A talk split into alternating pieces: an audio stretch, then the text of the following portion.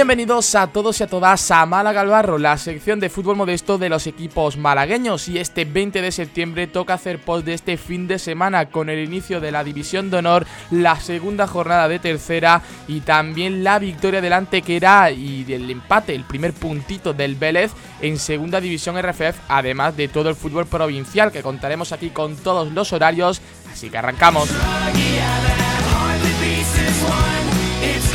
En la cuarta categoría del fútbol español, la segunda federación nos deja una victoria malagueña y un empate, el primer punto del Vélez. Empezamos por el Antequera, que fue el partido que se disputó este domingo a las 13 horas hora peninsular en el Estadio Juan Guedes de Las Palmas de Gran Canaria. Fue ante la Unión Deportiva Tamar Aceite y dejó un resultado de 0-2 para el equipo de Nacho Pérez. Partido igualado que tuvo ocasiones para ambos equipos, pero que se llevaron los blanquiverdes gracias a la insistencia sobre todo en esa segunda mitad, ya que no fue hasta el minuto 67 con el gol de Luismi en un mano a mano que le regaló prácticamente Michael Conejero con un pase que le dejó solo cuando se abrió el marcador. A los pocos minutos, Quique Pina en el 85 puso tierra de por medio para cerrar el resultado con un trayazo desde fuera del área. De hecho, los cambios hicieron bastante efecto, ya que el propio Luis y también Quique Pina salieron de refresco en la, en la segunda mitad. Así que segunda victoria para el Antequera Club de Fútbol, que lo hace justamente después de vencer la semana pasada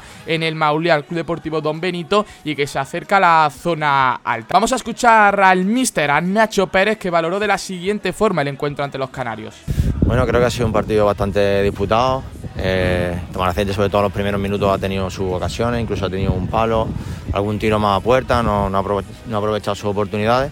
Nosotros también en la primera parte hemos tenido también ocasiones, luego en el, tramo medio último de la primera parte y tampoco hemos conseguido hacer gol, de ahí el empate en la segunda parte y, y luego en la, segunda pues eh, un poquito la misma tónica que, en la primera, los primeros minutos tomar aceite con alguna ocasión que otra y, luego más, adelante pues nosotros hemos tenido la nuestra con la fortuna de que la hemos aprovechado y, nos vamos con un contrapunto muy importante fuera de casa. El siguiente duelo para el Antequera será ante la Unión Deportiva San Fernando en casa y lo hará el domingo 26 de septiembre a las 12 horas en el Estadio Nuevo El Maulí.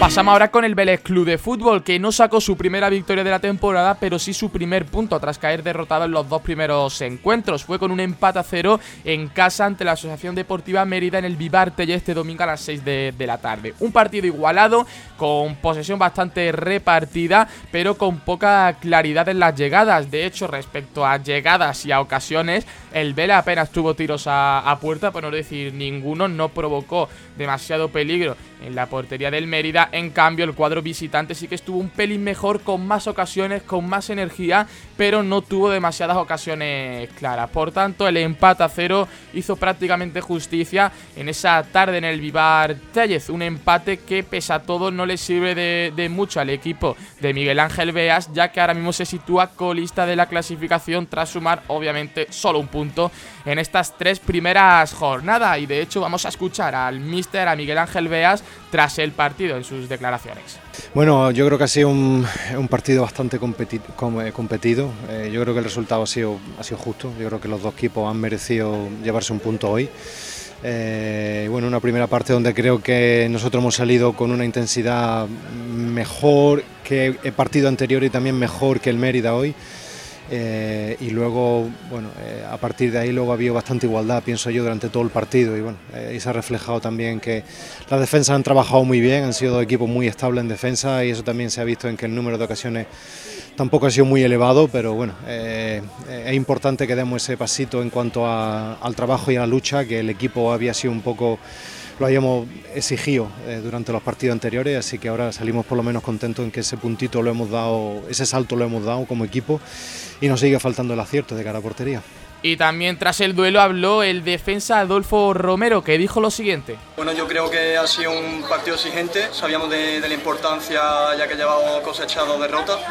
Y bueno, creo que el equipo ha luchado, competido, tenía la idea clara y, creo que de cara al futuro, el domingo contra Las Palmas, vamos, reforzados, vamos con motivación extra, ya que considero que, el equipo se puede ir contento de este partido El siguiente duelo del equipo de la Sarquía será contra Las Palmas Atlético en el anexo del estadio de Gran Canaria el próximo domingo 26 de septiembre a las 12 horas. Veremos si en este partido el Vélez Club de Fútbol consigue ya su primera victoria de la temporada que le haga despegarse de esa zona baja. El resto de la jornada en el grupo cuarto de la segunda división federación dejó los siguientes resultados. Cádiz B 0, Cacereño 1, Montijo 0, Panadería Pulido San Mateo 0, eh, Ceuta 0, Las Palmas Atlético 0, Unión Deportiva San Fernando 0, Mensajero 1, Jerez Deportivo 2, Villanovense 0, Coria 0, Córdoba 3 y Don Benito 0, San Roque del Epe 0. Y por tanto dejar también la siguiente clasificación al Córdoba Club de Fútbol primero con 9 puntos y ese pleno de victorias al igual que el Cacereño que se sitúa justamente por detrás en la segunda posición con las mismas unidades de puntos. Tercero, cuarto y quinto el Villanoense, el Antequera y el Club Deportivo Coria con 6 puntos. El Antequera que entra en play tras estas dos victorias que ha conseguido en este arranque liguero. Y por contraparte, el Vélez Club de Fútbol se sitúa último colista en esta clasificación por diferencia de goles con solamente una unidad en su casillero. Vamos ahora con la segunda jornada de la tercera división con partidos bastante interesantes. Este domingo a las 12 se abrió la jornada para los equipos malagueños con esa derrota 2 a 1 del Club Deportivo Alaurino ante la Unión Deportiva Almería B a domicilio en el anexo de los Juegos Mediterráneos. El filial se puso 2-0 por delante y solo Fran Moreno pudo recortar distancia en el 89, pero claro, se quedó sin tiempo para más y para tratar de rescatar un puntito para el cuadro del Club Deportivo Alaurino. Después a la misma hora también se disputó uno de los derbis malagueños entre el Atlético Malagueño y la Unión Deportiva Torre del Mar en la Federación Malagueña. Lorenzo adelantó en la segunda parte al filial malaguista, pero Ferat empató a 15 minutos del final y puso ese resultado definitivo con reparto a puntos de 1 a 1 entre el filial y la Unión Deportiva Torre del Mar recién ascendida a tercera división. Después ya por la tarde tuvimos otro derby, el que enfrentaba al Palo y al Juventud de Torremolinos en el nuevo San Ignacio y que se llevaron los visitantes por un gol, solamente un gol, el solitario tanto de Javi López en el 70 le dio esa victoria para el Juventud de Torremolinos. También 0-1 quedó el partido entre el Torre Perogil y el Marbella Fútbol Club. Y bueno, también con un solitario gol de David Valero, vencieron los blanquillos a domicilio. La primera victoria para el Marbella Fútbol Club que tiene el objetivo claro de ascender a la segunda división federación. Y para cerrar la jornada en cuanto a equipos malagueños, la Unión Deportiva San Pedro también consiguió la victoria 2 a 0 ante el Atlético Porcuna en el Municipal de San Pedro. Y los goles fueron de Esteban de penalti y Borja para finalizar con ese resultado de 2 a 0. 3 puntos para la Unión Deportiva San Pedro. Y ya el resto de, de resultados que no llevaron representación malagueña eh, fueron los siguientes: Ciudad de Torredón Jimeno 1, Inter Melilla 0 y Huetor Vega 2, Huetor Tajar 2.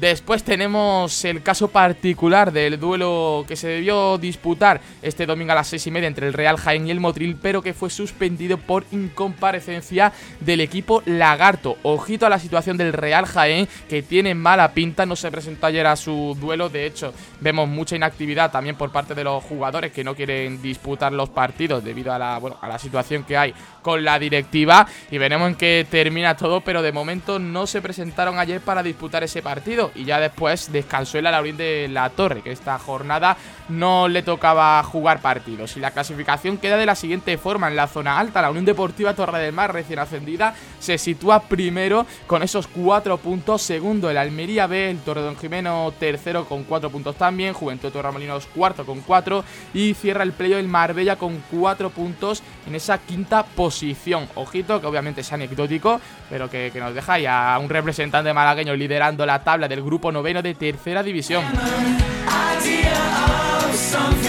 Y como he mencionado al principio de esta sección, echó a rodar ya la división de honor con esa primera jornada con dos derbis malagueños. El Málaga City empató a uno contra el Club Deportivo Estepona y el Club Deportivo Rincón venció a domicilio al Club Deportivo Churriana. Después el partido del Casa Bermeja ante el Berja Club de Fútbol también acabó con empate a uno. En primera andaluza también comenzó la temporada y dejó los siguientes resultados. Atleti de Coín 1, Cartaba 1, al margen 0, Malaca 4, Nerja 2, Ronda 1, Atlético de Marbella 0, Algarrobo 2, Trabuco 4, Tiro Pichón 0, Fuengirola Los Boliches 1, Club Deportivo Mijas 2, Benagalbón 1, Torrox 0, Atlético Estación 3, Alaurín de la Torre Bez 2 y Athletic Club Fuengirola 0, Mijas Las Lagunas 1. Pasamos ahora a la segunda andaluza, que en este caso es la segunda jornada. Atlético Marbellí 3, Junquera Pariso Pinsapo 0, Amigos del Deporte Colmenar 1, Río Gordo 0, Casares 1, Monda 4,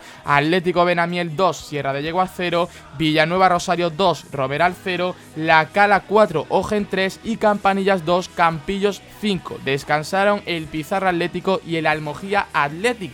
Y en tercera andaluza no tenemos resultados ya que no comenzó todavía la competición, pero este mismo fin de semana sí que lo hará con esos inicios ligueros en el grupo 1 y el grupo 3. El grupo 2 tendrá que esperar una semanita más para dar inicio a la competición.